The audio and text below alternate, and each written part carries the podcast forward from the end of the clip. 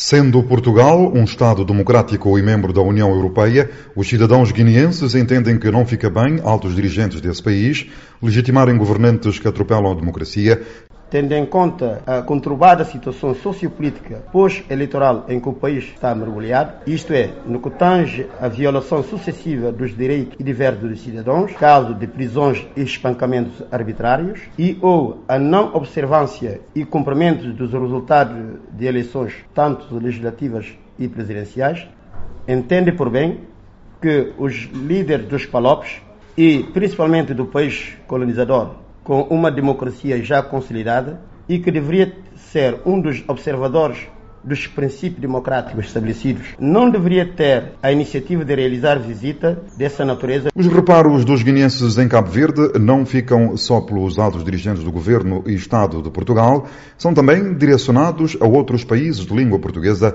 com realce para Cabo Verde. Não somente os líderes portugueses, mas também os outros líderes de Palop, principalmente de Palop. Como Cabo Verde também já tinha feito isso. Nós, nós não tínhamos pronunciado naquele período que o presidente de Cabo Verde foi para a Guiné. Aproveitamos essa ocasião de associar todo esse, esse dilema aqui, de tanto todos os eh, países de Palopes que estão a aliar com o atual governo da Guiné. Que isso não nos agrada. Por fim, o grupo apela aos guineenses internamente e na diáspora a estarem unidos e firmes na defesa dos valores sagrados do Estado de Direito Democrático.